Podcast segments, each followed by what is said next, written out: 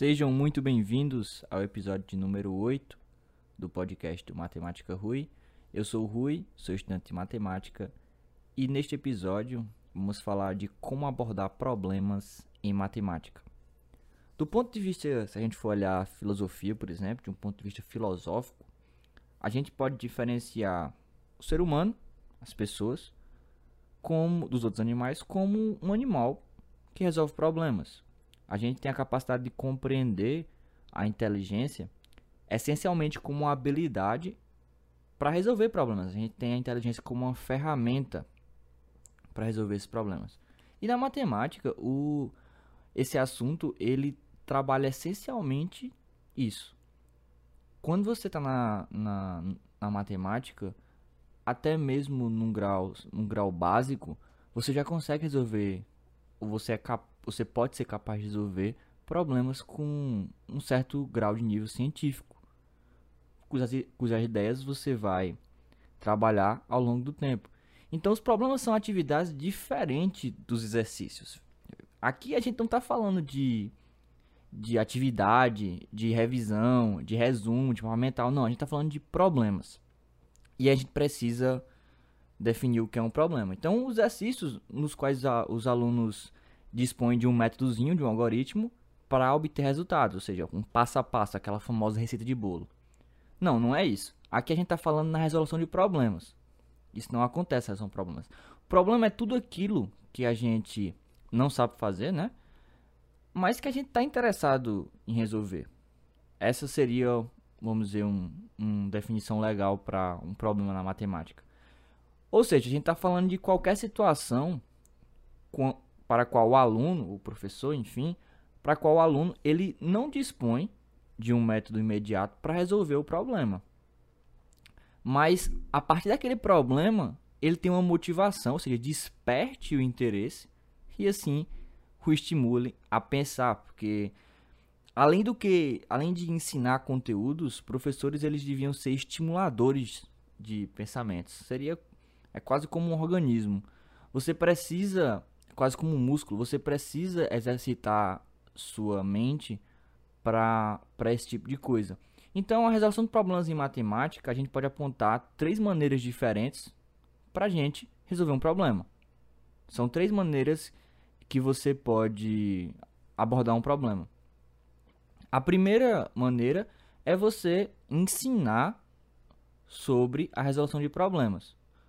Ou seja, você não está ensinando aqui a resolver o problema, você está ensinando sobre a, uma parte que é a resolução dos problemas. E aqui, na segunda etapa, no segundo jeito diferente, você pode ensinar a resolver em si os problemas. E o terceiro jeito, você pode ensinar fazendo uso da resolução de problemas. São sutis as diferenças, mas são três maneiras diferentes de, de ensino. Para quem acompanha aqui os canais de resolução de problemas, eu uso exatamente o terceiro método, eu ensino o conteúdo a partir de um de a resolução de um problema. A maior parte dos vídeos é assim, mas eu também tento usar o segundo modo, que é você ensinar a resolver o problema. Esses são os dois modos que eu mais gosto de, de ensinar. Então, quando você tem um professor que ele ensina sobre a resolução de problemas, como se fosse mesmo um, um, um, uma disciplina. Vamos supor que é uma disciplina. Quando você tem um professor que ensina a resolução de problemas, é, ele procura exatamente é, exaltar um conjunto de fases, pelo menos era o que é, é o que é para se esperar. Ele tem que ressaltar um conjunto de quase quatro fases, mais ou menos isso, distintas com o intuito de resolver um, um problema matemático. A primeira fase, a gente pode dizer que é a compreensão do problema. Você, professor, tem que explicar para você o que é aquele problema está dizendo. Porque não só na matemática, mas em várias outras outras disciplinas, elas possuem assim sutilezas, palavras-chave. Então esse primeiro, esse primeiro, essa primeira etapa seria exatamente isso. A parte de compreender o problema. No segundo, é estabelecer um plano, estabelecer de quais ferramentas você possui para resolver tal questão. Porque, obviamente, se você não, não, não estudou o assunto, se você não tem conhecimento sobre o assunto, o primeiro, o primeiro, a primeira etapa é possível você compreender um problema, não, não tem nenhuma dificuldade nisso. Alguém explicar para você o que o problema está querendo dizer com palavras, é, com palavras tangíveis, não é um grande, não é um grande feito. Já no segundo passo já é uma coisa mais um pouco mais complicada, porque como é que você vai estabelecer um plano para uma coisa que você, ah, eu entendi o que é para fazer, mas eu não tenho as ferramentas necessárias. Então o que é que vai ter nesse seu plano para você resolver? É, são coisas a se pensar. É, é como você dar uma equação do, do segundo grau para uma criança do quinto ano do, do fundamental. Ela pode acabar sabendo porque ela estudou por fora, mas de acordo com a grade curricular dela, ela não vai saber. Não, não faz sentido para ela aquelas palavras sendo que ela acabou de aprender alguns conceitos de MDC e MMC, no máximo, e ela está dando um polinômio para ela. São, ela não consegue trabalhar com letras, ela trabalhar com quadradinhos ainda para descobrir os valores de alguma coisa. A terceira etapa seria você executar o plano. Obviamente, se você não está capaz de fazer a segunda, a terceira muito menos. Porque aí entra na questão até do Enem, a gente pode citar. Quando você tem um problema, está no ensino médio, você já viu o conteúdo do ensino médio, então você consegue compreender o problema, você consegue estabelecer um plano. Ah, é para é calcular as equações de segundo grau, vou usar a Bhaskara. Deu raiz complexa.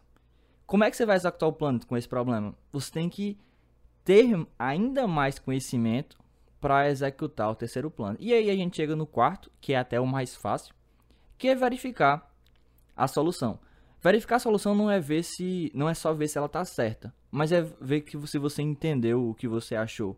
No caso da, das raízes lá da equação segundo você entender que aqueles valores, quando você substitui no polinômio, eles dão zero, por isso que são raízes. Seria a ideia seria mais ou menos por aí. Então, ao ensinar a resolver problemas, o professor mostra aos alunos muitos exemplos de conceitos e dá muitas oportunidades para a sua explicação na resolução de problemas, quer eles sejam rotineiros, ou seja, apareçam o tempo todo, ou não. Só que quando você ensina matemática através da resolução de problemas, é diferente. A metodologia é diferente. O problema é visto como um elemento que ele vai contribuir na sua mente para o aprendizado, certo? E não apenas como um, um desvio. Ah, vou fazer isso aqui logo para me livrar. Só que quando você tem um insucesso relacionado ao processo de ensino e aprendizagem, que isso é uma coisa bem interessante, o ensino e a aprendizagem, o professor está lá para ensinar, tá? E também para fazer parte do seu aprendizado. Só que a segunda parte também cabe a você. A do ensino apenas ao professor. Então, uma parte do insucesso relacionado ao processo de ensino-aprendizagem da matemática, quando a gente fala dos professores, ela se deve muito à preparação dos alunos desde o início. Ou seja, é um problema de, vamos supor assim, de aquela brincadeira da cadeia de dominós. É um problema dos currículos que a gente chama, ou seja, as disciplinas, as, como seria as grades curriculares, que são muito longas. E, obviamente, você necessita o quê? Cumprir essas grades. Você, você obriga a, por exemplo, vamos supor que você está no nono ano, só que você não entende direito o que é uma função. Você não, não entende direito. Como você tem muito conteúdo para ver, são quatro, quatro provas por semestre, cada prova com pelo menos dois conteúdos. Então são 16 conteúdos para você ver, conteúdos que têm subtópicos pequenininhos e esses tópicos têm mais tópicos. Como é que você vai conseguir estabelecer um tempo para revisar algum assunto se ele não foi bem dado? É impossível. Então, por isso que a brincadeira do, do, do dominó, ela se, ela se torna bem, bem evidente. Outra coisa que pode, pode ajudar com, com o cenário atual é porque a gente está vendo na pandemia, né? A maior parte da, da no, nosso ensino está sendo de maneira o quê? Remota. E é, a, a teoria do dominó aqui, ela funciona perfeitamente, porque eu às vezes dou aula e quando eu vou falar para o próprio aluno, às vezes para a mãe do aluno, dependendo da, da idade, há sempre aquela tipo, não, mas ano passado estava remoto. Sim, mas o professor, a professora deu isso? Deu. é porque o fulaninho estava meio desconcentrado. Não, é porque eu estava meio desconcentrado. Então acabou que eles usam muito isso. Foi um ano perdido. Bem, se foi um ano perdido, eles deveriam repetir o ano. Mas em vez disso, eles continuam seguindo como se tivesse tudo normal. Então, o que é que isso acontece? Que para os alunos, a principal dificuldade que vai ser, vai ser a compreensão dos conceitos futuros. E no caso até dos professores não explicarem muito bem. Só que você junta duas coisas que são bem complicadas. Você já não teve um ano bom em relação a, a compreender os assuntos mesmo, e você não tem uma, um professor bom. Então, quando você junta esse menos com menos, não dá mais, infelizmente. Dá muito mais menos. Então, além disso, além disso, trabalhando com esse, com esse estilo de resolução de problema, o que, é que a gente tem? Quando a gente trabalha com esses problemas, você pode desenvolver o processo de contextualização, que isso é uma, um bônus aí para o caso do Enem, para quem está no, no ensino médio. Porque na faculdade a parte da contextualização é interessante, porque quando você faz pós, seja mestrado, seja doutorado, a ideia evidente é você pegar um assunto que está em alta, que é, vamos dizer assim, que é famoso, que está sendo bem visto, que está em evidência, que está em destaque.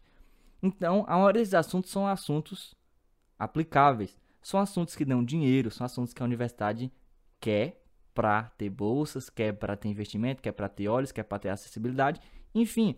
Então, isso acaba, a contextualização acaba nesse ponto sendo importante. Então, quando a gente insere isso no contexto dos alunos, a gente dá um sentido para que o que você está ensinando tenha sentido. E, mais uma vez, você dá um motivo para eles quererem aprender o que você está vendo.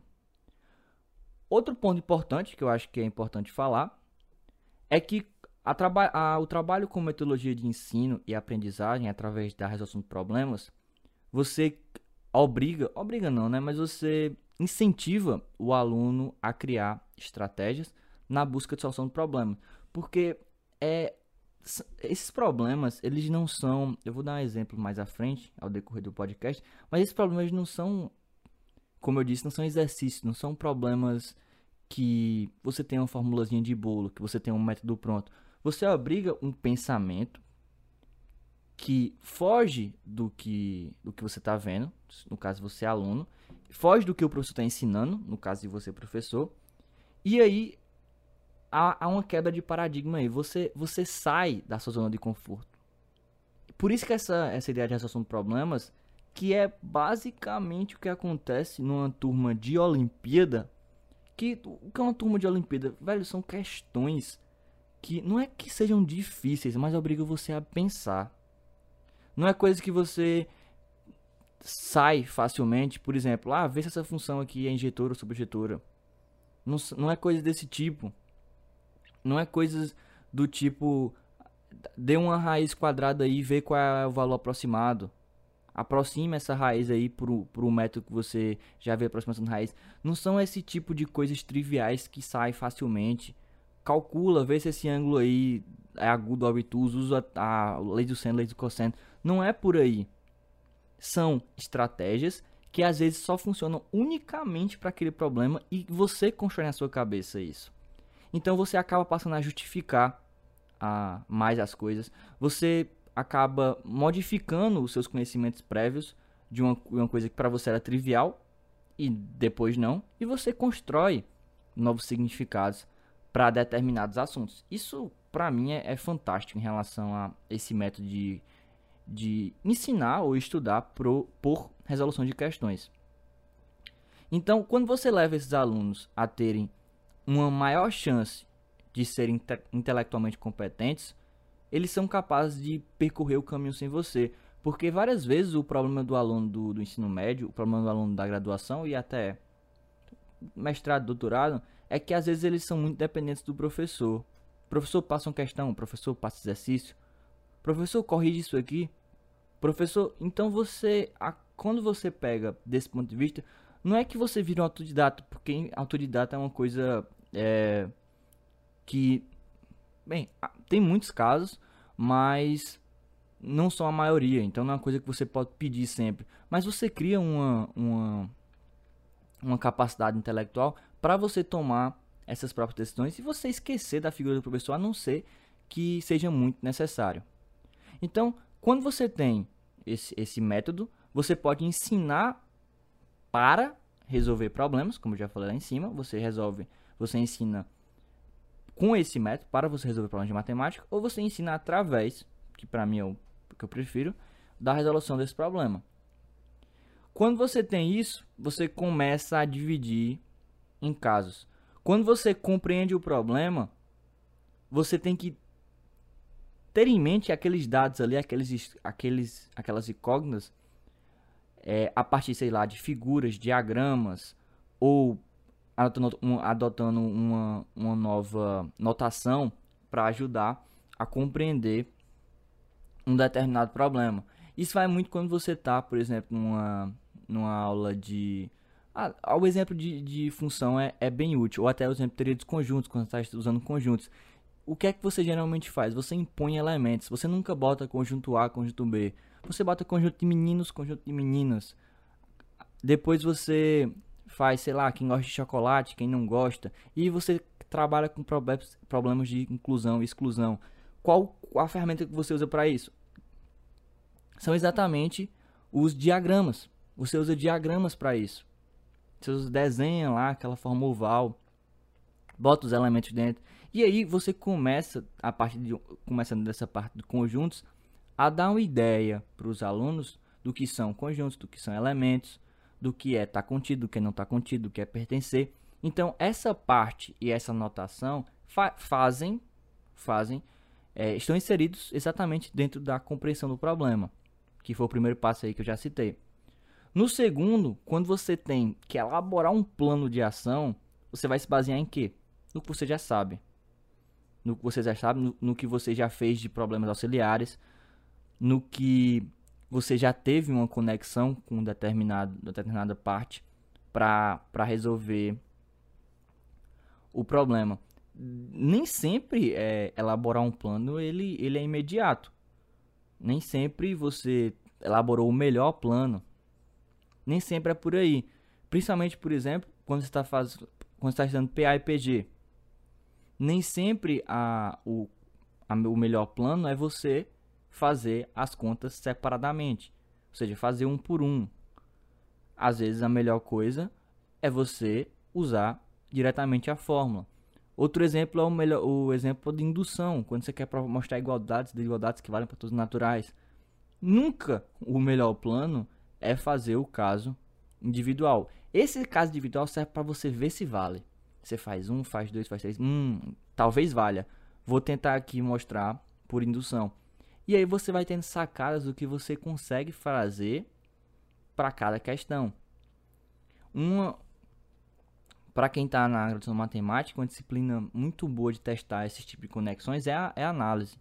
Porque a análise ela faz conexões com, várias, com vários conceitos, principalmente de funções de continuidade, e você treina bastante essa ideia, porque parece até que cada questão é uma questão. O que eu quero dizer com isso? que a ideia não se repete, o argumento sempre muda, você tem que fazer construções diferentes, então exige muito conhecimento prévio, ou, ou até mesmo sacadas assim inacreditáveis, que é o que gera o, a, execução do plano.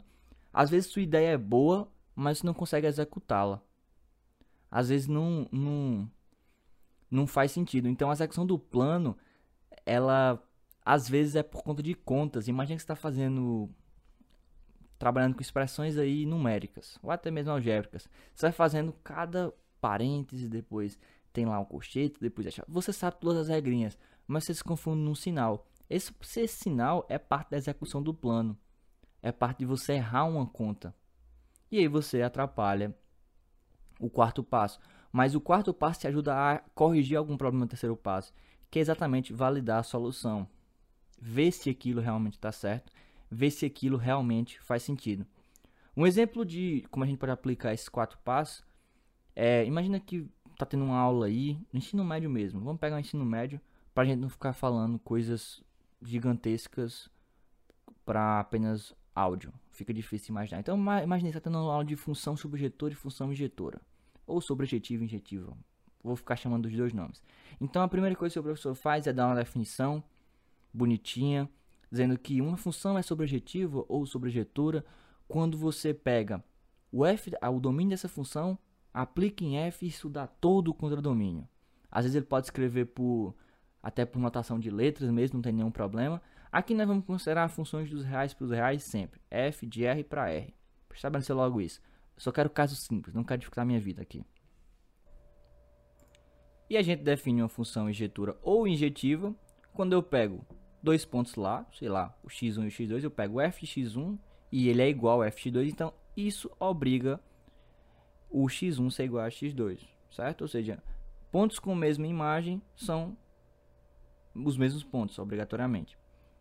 Vamos supor que aí o, o professor começa a, a questionar, né? Então vamos lá, ele dá, um, ele dá o explica tudo bonitinho, com exemplo, dá vários dá vários conceitos, dá várias demonstrações, ele dá uma aula completa como tem que ser. E aí ele pede, ele pede bem gentilmente para alguém, sei lá, a Ana, construir uma função sobrejetora. Então a primeira coisa que a Ana tem que fazer é compreender o problema. Ela acabou de ter uma aula sobre o que é uma função sobrejetora. Então, na cabeça dela tá bem, ou era para estar tá, bem definido o que é uma sobrejeção, o que é uma função sobrejetora. Então, a parte do conhecimento técnico, a parte de entender o que o professor está pedindo, ele só quer um exemplo, ele quer que você monte, a partir do que você viu, uma função sobrejetora. Não tem problema. Como é que ela vai elaborar o plano? Bem, ela pode simplesmente pegar um dos exemplos que ele deu, ou variar um dos exemplos que ele deu. Simples assim. Então, o professor lá nos exemplos deu uma função afim dos reais para os reais, o sei lá, f de x igual a x, a identidade, ela vai lá e repete. Não está errado. Mas esse é o problema. Essa repetição do mesmo argumento, ele é um problema. A ideia aqui é ela criar uma função diferente do que do que o professor está mostrando. Então ela vai, pensa e pensa e pensa e pensa e começa a, a pensar nas funções que ela conhece. Esse é o ponto para elaboração para elaboração do plano. Esse é o ponto. Ela pensar nos conhecimentos que ela já tem. Pô, ela tá, vamos supor, no primeiro ano. Ano passado ela viu a exponencial. Aí ela vai lá, desenha a função exponencial, o a de x, o fx igual a x, e ela desenha lá, ela lembra como é o gráfico, e ela percebe, pela explicação do professor, que essa função, graficamente, ela não sabe provar, mas ela percebe graficamente, ela é uma função exponencial. Então ela vai lá e responde o, o problema. A explicação dela, dela, ela explica através de um gráfico. Está certo? A explicação através de um gráfico? Não. O gráfico serve só para você ilustrar na sua mente o que está acontecendo, que é a parte de compreender o que é a parte de preparar um plano, né? Então a, a explicação por, por, por um desenho não é correta. Então ele, vo, ele vai lá, ela só seguiu até o segundo passo, ela vai lá e pede, para ela pensar um pouquinho mais. E aí, já que ela já tem, ela já sabe que a resposta é positiva. Ela construiu uma função, ela só precisa agora explicar por que ela é. E aí ela faz, ela monta na cabeça dela a partir do que o professor deu da definição, ou seja, que f de x1 igual a f de x2 implica em x1 igual a x2. Então ela pega um a aí de x1 igual a um a de x2 e a partir disso ela vai ver se ela chega em x1 igual a x2. Essa é a execução do plano. Depois que deu, ela valida e aí apresenta o resultado. Problema 2, vamos dizer que ele deu para o Roberto, que é para explicar o porquê da função x ao quadrado não ser injetora. Roberto olha o domínio contra o domínio, porque é uma obrigatoriedade de quando você está trabalhando isso, você conhecer o domínio contra o domínio. Então ele olha que são os reais, os, são os reais para os reais. E ele mata a questão rapidamente. Mais uma vez ele constrói o gráfico. Ele constrói o gráfico e percebe que ela não vai nos, nos pontos negativos da reta. E ele escreve isso. Ele analisou pelo gráfico, mas as palavras deles é que estão explicando. E está certo. Obviamente, ele seguiu as quatro, etapas, as quatro etapas já comentadas, só que talvez tenha uma quinta etapa. O professor, ele precisa, às vezes, eu lembro de um professor meu de física que ele falava sobre coisas que nunca estavam na, na, na grade curricular do ensino médio. Ele é uma pessoa muito boa de física, então ele falava de assuntos assim, sei lá, é, de física, hum, tipo relatividade, a radiação Hawking, essas coisas assim que na cabeça de um adolescente, óbvio, dos que não gostam, vão contar sem gostar, mas de um adolescente que tem curiosidade, elas mandam uma mensagem, sabe? Elas emitem um, um, um chiado assim que desperta você para querer assistir a aula daquele cara. Então, o que é que ele fazia? Às vezes ele começava a aula, tava bem monótona, e aí, no meio da aula, ele dava um gancho de alguma coisa, sei lá, ele podia estar falando de cinemática. E do nada falava sobre a, as, as corridas de Fórmula 1 e como o, o trabalho que, que você tornar cada vez um, um, um automóvel ou um móvel mais veloz era era complicado e explicava isso através de equações que a gente nunca ia ver mais na nossa vida, mas a gente voltava para assistir a aula. É essa a jogada.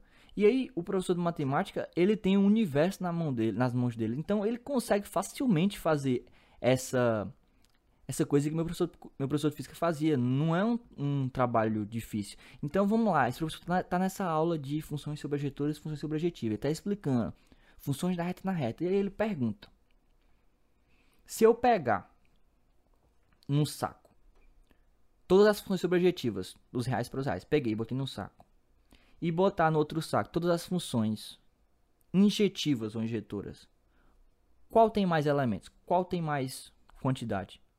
Qual vai ficar maior? Qual vai encher mais? Qual tem mais coisas? Qual, qual tem mais funções? Essa não é uma pergunta simples, tá? Do ponto de vista matemático. Mas ela é uma, uma pergunta que desafia o, a curiosidade dele. Porque é, a resposta dela ela não é trivial porque ela foi feita há pouco tempo atrás. Começo dos anos 2000. E é uma, é uma pergunta assim, bem complicada de, de você ser feita. Uma parte da demonstração dela. Você pode suspeitar, mas é uma, uma pergunta muito complicada. Então, como é que você daria uma explicação? Obviamente, você tem que dar, fazer a pergunta, dar a motivação e explicar da maneira mais simples, trivial, não errada, mas vamos dizer que caminha assim, beira a, a tá errada, mas para eles entenderem, para eles ficarem motivados. Então, qual explicação você poderia? Você pode dizer assim: quando você pega duas funções que são injetoras e faz operações de soma e multiplicação por uma constante, ou seja, você pega f e g que são injetivas. Quando você soma elas ou multiplica por um escalar lá alfa, certo? Você faz operações básicas aí de um espaço vetorial. Você acaba encontrando, depois de fazer algumas coisas, você acaba encontrando, mexendo para lá, mexendo para cá, uma função que não é injetora. Ou seja, se você pegar duas funções, injetoras. Você mexe para lá, mexe para cá, entre com essas duas aí fazendo operações básicas de soma e multiplicação por escalar e acaba resultando numa função que não é injetora. Então, e a conta é fácil de ser, de ser, de ser mostrada. Essa primeira conta é fácil de ser mostrada. Só que isso não acontece para as funções sobrejetivas ou sobrejedoras. É, a primeira, como eu disse, a parte da injetividade, ela é bem fácil de ser mostrada. A continha é uma continha bem amigável. Pega FG, lá pega alfa, dado por uma, um quociente aí de FG, um, cofi, um, cofi, um coeficiente bem é escolhido a dedo, mas para dar certa conta, e você consegue mostrar isso. Já a parte de você pegar duas funções subjetivas, mexer para lá, mexer para cá e não dar uma sobrejetiva, já é mais complicado já é menos trivial. É, então, essa, essa parte da subjetividade, ela surge mostrando que a dimensão, olha só isso, que a dimensão do conjunto que tem todas as funções subjetoras dos reais para os reais é igual a 2 elevado ao contínuo. E por que esse resultado é tão lindo? Por que ele é tão magnífico? Bem, porque quando você pega todas as funções que existem, Todas. Qualquer uma que você pensar, todas. Dos reais para os reais aí. Elas têm a cardinalidade de 2 elevado a contínuo. Então você consegue, dentro do espaço vetorial, aí, da, das funções subjetoras, você consegue uma base que tem a mesma cardinalidade do que todas as funções. Isso é, isso é inacreditável. Pô. Você está pegando como se fosse um caso particular, que são as funções subjetoras. Né? As funções subjetoras são um tipo de funções. Mas está pegando um caso particular que acarreta aí na mesma quantidade das funções. Isso é, isso é um resultado bem louco para você, você pensar. Então, voltando aí nosso, a gente tá devan, dev, demais aí em relação a, a esses assuntos complexos. Vamos voltar à, à Terra. Então, a primeira etapa do nosso problema, a gente tá ligado, a gente tem que estar tá ligado a fazer questionamentos. A gente tem que identificar a incógnita e verificar quais são os dados apresentados. Na segunda etapa, você tem que estar tá prestando atenção em construir uma estratégia para resolver o problema. Só que para construir uma estratégia, você tem que. Vamos é como aquela história do, do estagiário. Você tem que ter. Para trabalhar, você tem que ter tempos de. Tempos. Como é? Tempo de estagiário. Mas para você estagiar, você tem que ter tempo de trabalho. É a mesma coisa. Para você resolver questão, você tem que fazer questão. Só que nesse caso, você consegue fazer indo pelas questões mais simples. A terceira etapa está relacionada em você pegar a sua estratégia e executar, ou seja, a segunda etapa talvez seja a mais importante. Ou talvez a primeira. É, vou me confundir. Mas a primeira e a segunda etapa estão entre as mais importantes. Ou é a primeira ou é a segunda.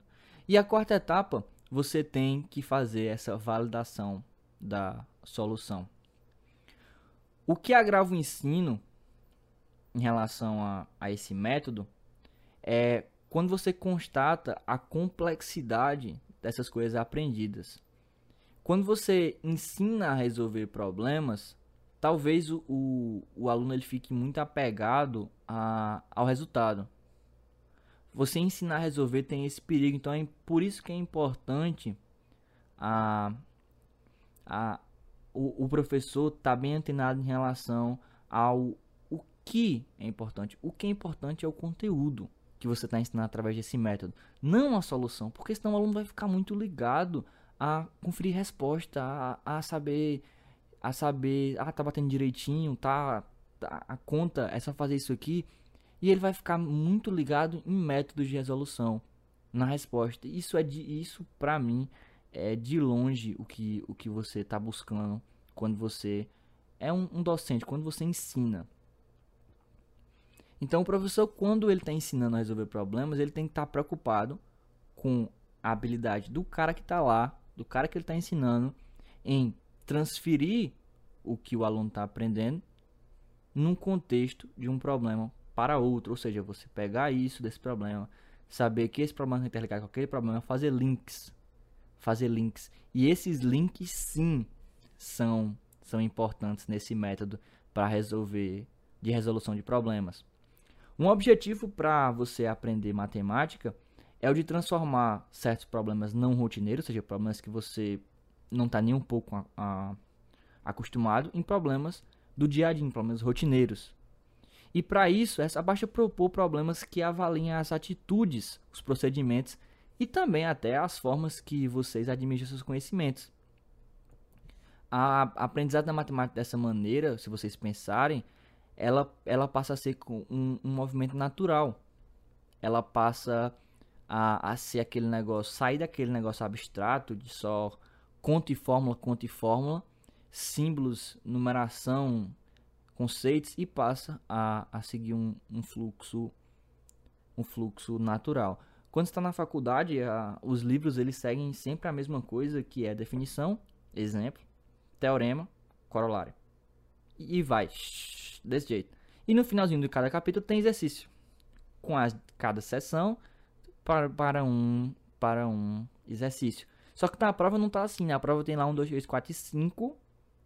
E os contextos estão misturados. Então, se você ficar acostumado a, a. A primeira vez que você estuda, não. Você segue aquilo daquela maneira, porque o autor estava pensando num jeito mais fácil de você entender. Mas a partir do momento que você já pegou o feeling da coisa, você passa a fazer por diferentes ordens para você entender todas as conexões, porque todas aqueles assuntos que estão lá, eles se conectam de, de alguma forma. O, voltando a falar aqui, quando você tem um, quando você tem um aluno, o, o, o aluno ele é naturalmente perigo, perigo, é, preguiçoso. E isso é perigoso. Então, o aluno ele é naturalmente ele tem essa preguiça. Eu digo isso porque eu sou aluno e todo mundo que é aluno é assim. Os que não são são exceção, mas parabéns para vocês.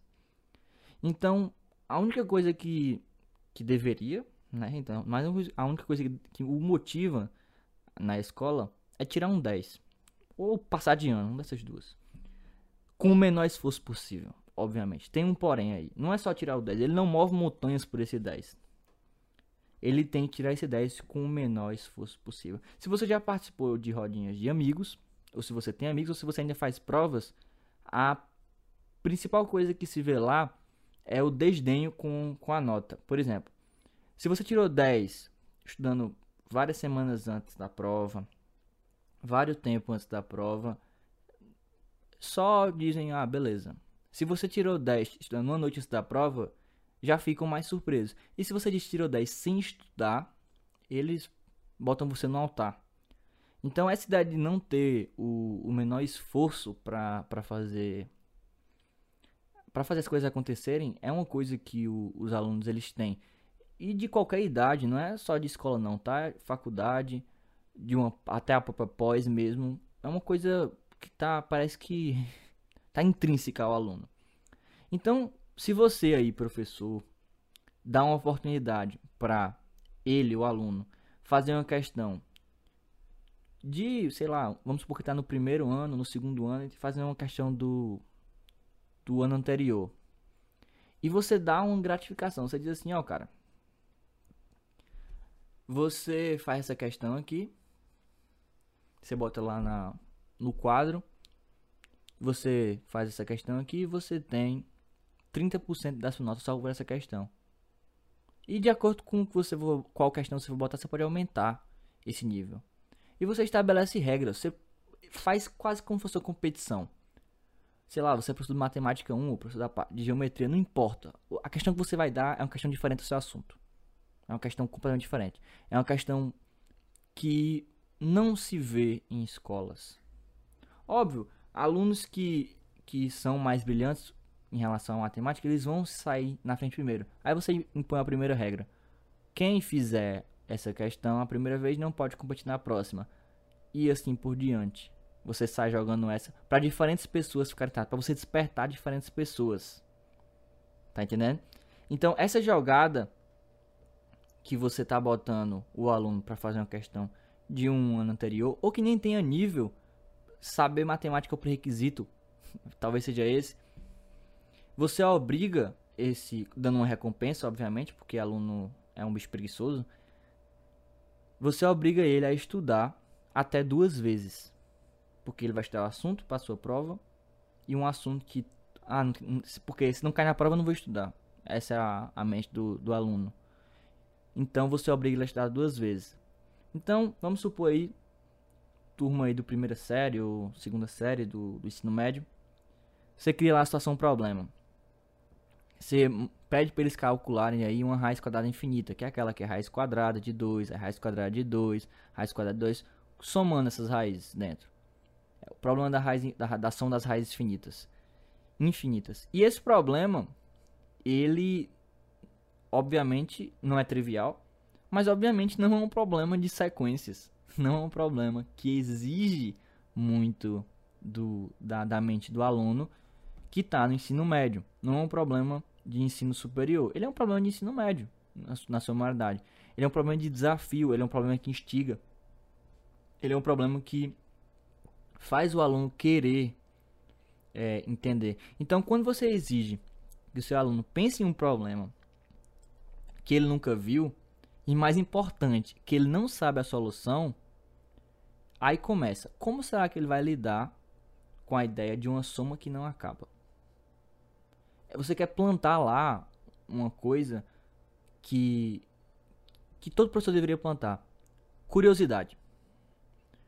Porque a primeira coisa que ele vai fazer é jogar no Google aquela questão. Quando ele vê que não tem no Google, ele vai surtar. Se ele tiver interessado, obviamente. Se ele vê que não tem no Google, ele vai surtar. E aí ele vai dar mais Google. Ele vai começar a ler coisas sobre aquela questão. Ele acabou de ver sequência, você tá no ensino médio, ele tem que ver sequência. Ele acabou de ver sequência. Então ele tenta, eita, será que isso aqui é uma sequência? Eu pego raiz quadrada de 2, dentro tem mais raiz quadrada de 2. Depois eu pego isso e tenho, acrescento outra raiz. E isso, e é uma recorrência. Então será que eu tenho uma sequência? Como é que eu resolvo esse problema? E se eu chamar isso aqui todo de x? Opa, eu posso isso aqui elevar ao quadrado e vai continuar x ali aparecendo. E aí você tem a equação de grau e aí você resolve seu problema e acabou tudo. Então, a cabeça do aluno ela tem que ser incentivada a pensar em coisas que nem, nem fazem parte da escola. Porque, ah, é, é só ele ficar preso aquilo, aquela ciclicidade, aquele, aquela monotonia infinita que não vai ter, não vai ter bônus. Vai ser só preguiça. Vai ser só o ócio. E aí, meu amigo? ócio produtivo diferente da Grécia é o que temos na, nessa pandemia. Outra questão, mostra, escreve lá, vamos supor, esse, um, um teve sucesso aí, resolveu, tá aí com, com três pontos para a prova. E aí você vai para o segundo. Mostre que a raiz quadrada de todo número primo é irracional. Essa parece ser mais fácil, porque no nono ano você vê que todo toda a raiz quadrada de 2 é racional. Você vê a prova, tem a prova de bonitinha lá, que é por contradição. Aqui você não precisa conhecer estilo de provas não. O professor tem que usar o que o aluno teoricamente já viu. Então o aluno já viu essa demonstração. Então ela, ele sabe que essa demonstração por absurdo. E a primeira coisa que ele vai fazer vai ser dar um Google. Quando ele der um Google, se tiver a resolução, vai ser em papers aí de, de, de álgebra. Mas no YouTube não tem essa demonstração, não desse, não dos números primos. Então ele vai pesquisar, ele vai acabar abrindo algum vídeo aí da raiz quadrada de 2, da raiz quadrada de 3, da de 5, ser irracional. E cada um que está resolvendo ali são os mesmos passos. Supõe que é. Escreve ele como uma razão de inteiros qualquer aí com P e Q com que é diferente de zero.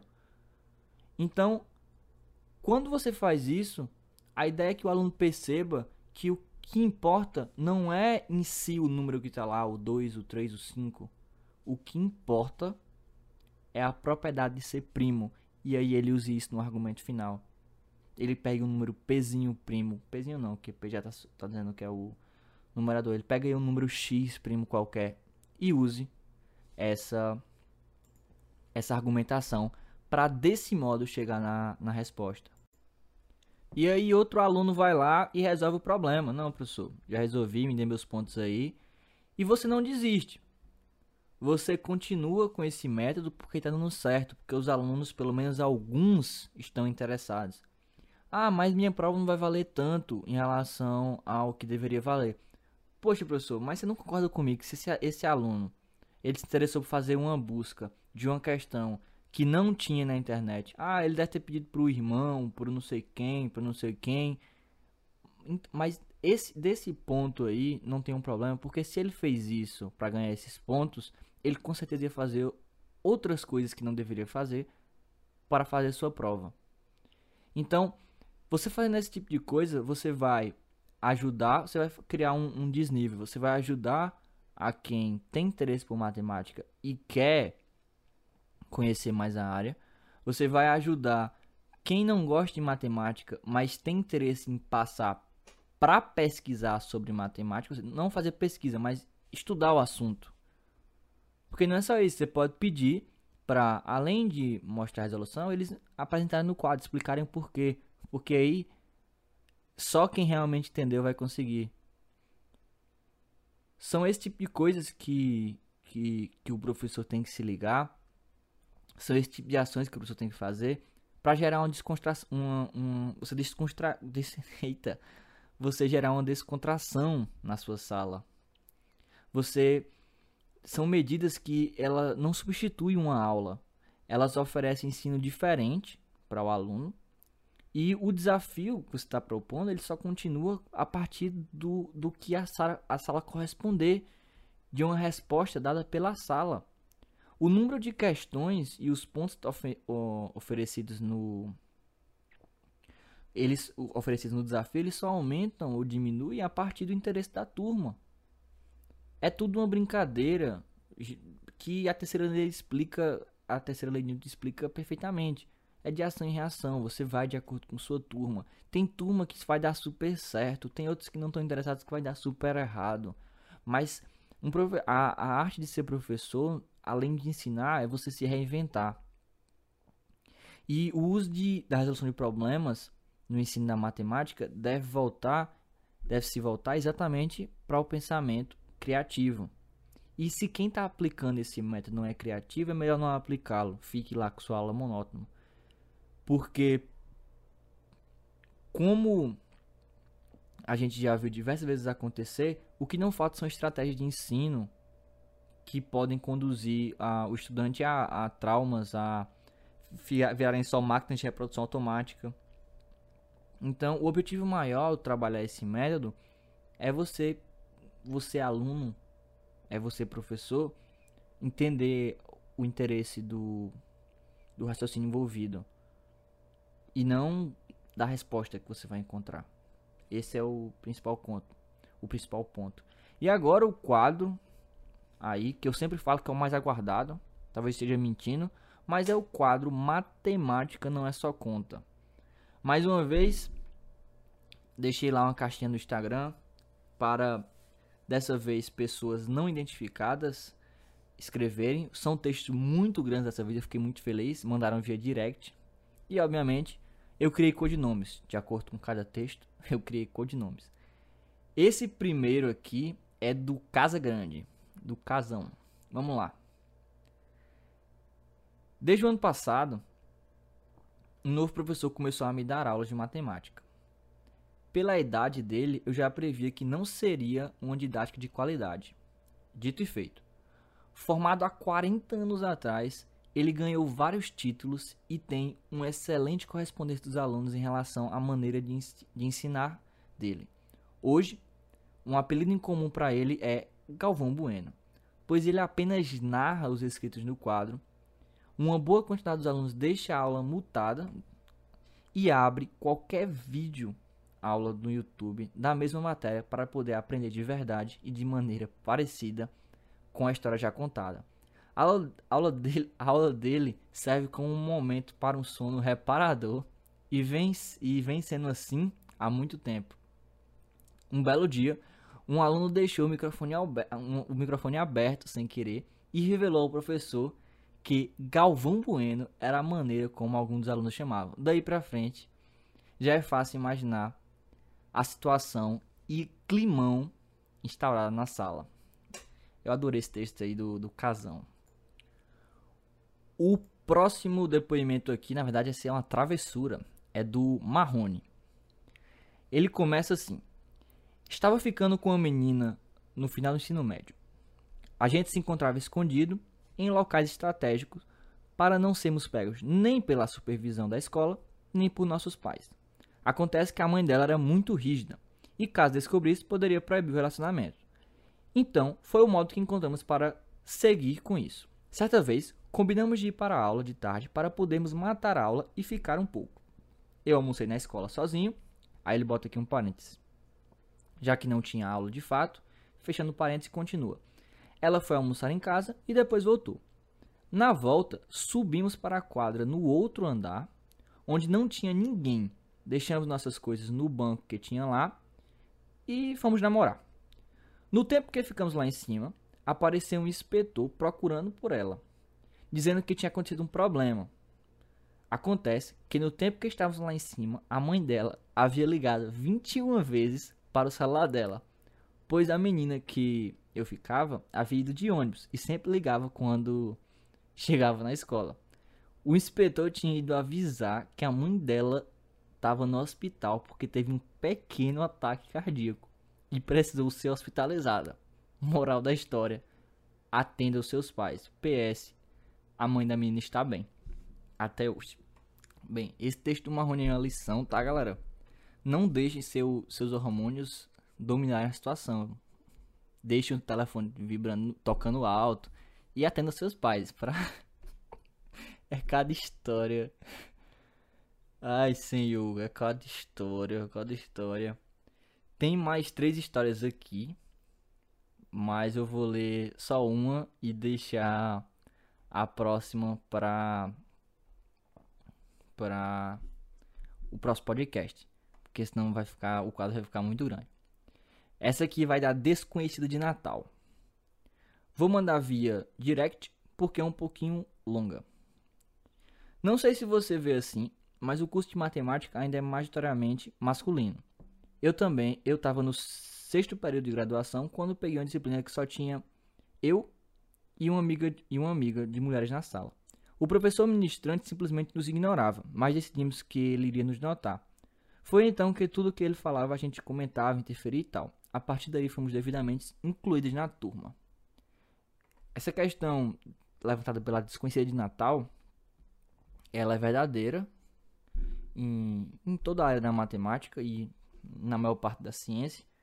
E infelizmente é uma triste realidade, porque pelo modo que como a sociedade foi construída em relação à a, a sociedade como um todo, não só o Brasil, as mulheres elas demoraram muito mais a inserir, se inserir em, principalmente na parte de educação, demoraram muito mais pelo preconceito que ainda hoje, ainda hoje existe. Então, a partir do momento que você começa a, a inserir mais mulheres na educação, obviamente isso é um, é um ganho. Mas o problema é que as pessoas que ainda estão controlando a educação são majoritariamente homens. Então, a ideia perfeita seria que essas pessoas que estivessem lá já tivessem reconhecido isso. Mas eles não reconhecem. Então, o que é que irá acontecer? Eu espero que essas pessoas, essas mulheres, não desistam, continuem nessa área de educação, porque uma hora esses caras que estão no poder, em relação da educação, eles vão morrer. E aí, é, diferente, vão a idade, né? Eles vão morrer. E aí vai chegar uma hora que a competição em relação a esse poder vai ser justa. Vão ser mulheres no poder, homens que continuariam, vão continuar no poder, e a, a ambientação entre esses novos homens, espero eu, eu que eles tenham uma mentalidade fora da caixinha, né, sem preconceito, e aí ambientem toda uma situação em que seja possível verem só pessoas, verem só alunos, verem só estudantes. Porque essa ideia da. Eu não vou nem entrar muito nisso pra, pra não, não falar besteira. Então, é, é isso. Eu fico muito triste e, de você sofrer essa situação. Mas não desista, tá? E eu vou ficando aqui com esse podcast número 8. Eu espero que vocês tenham gostado. E é isso, pessoal. Se inscrevam aí no YouTube, curtam o vídeo, se inscrevam, sigam lá o perfil no, no Spotify. E até mais, pessoal. Valeu!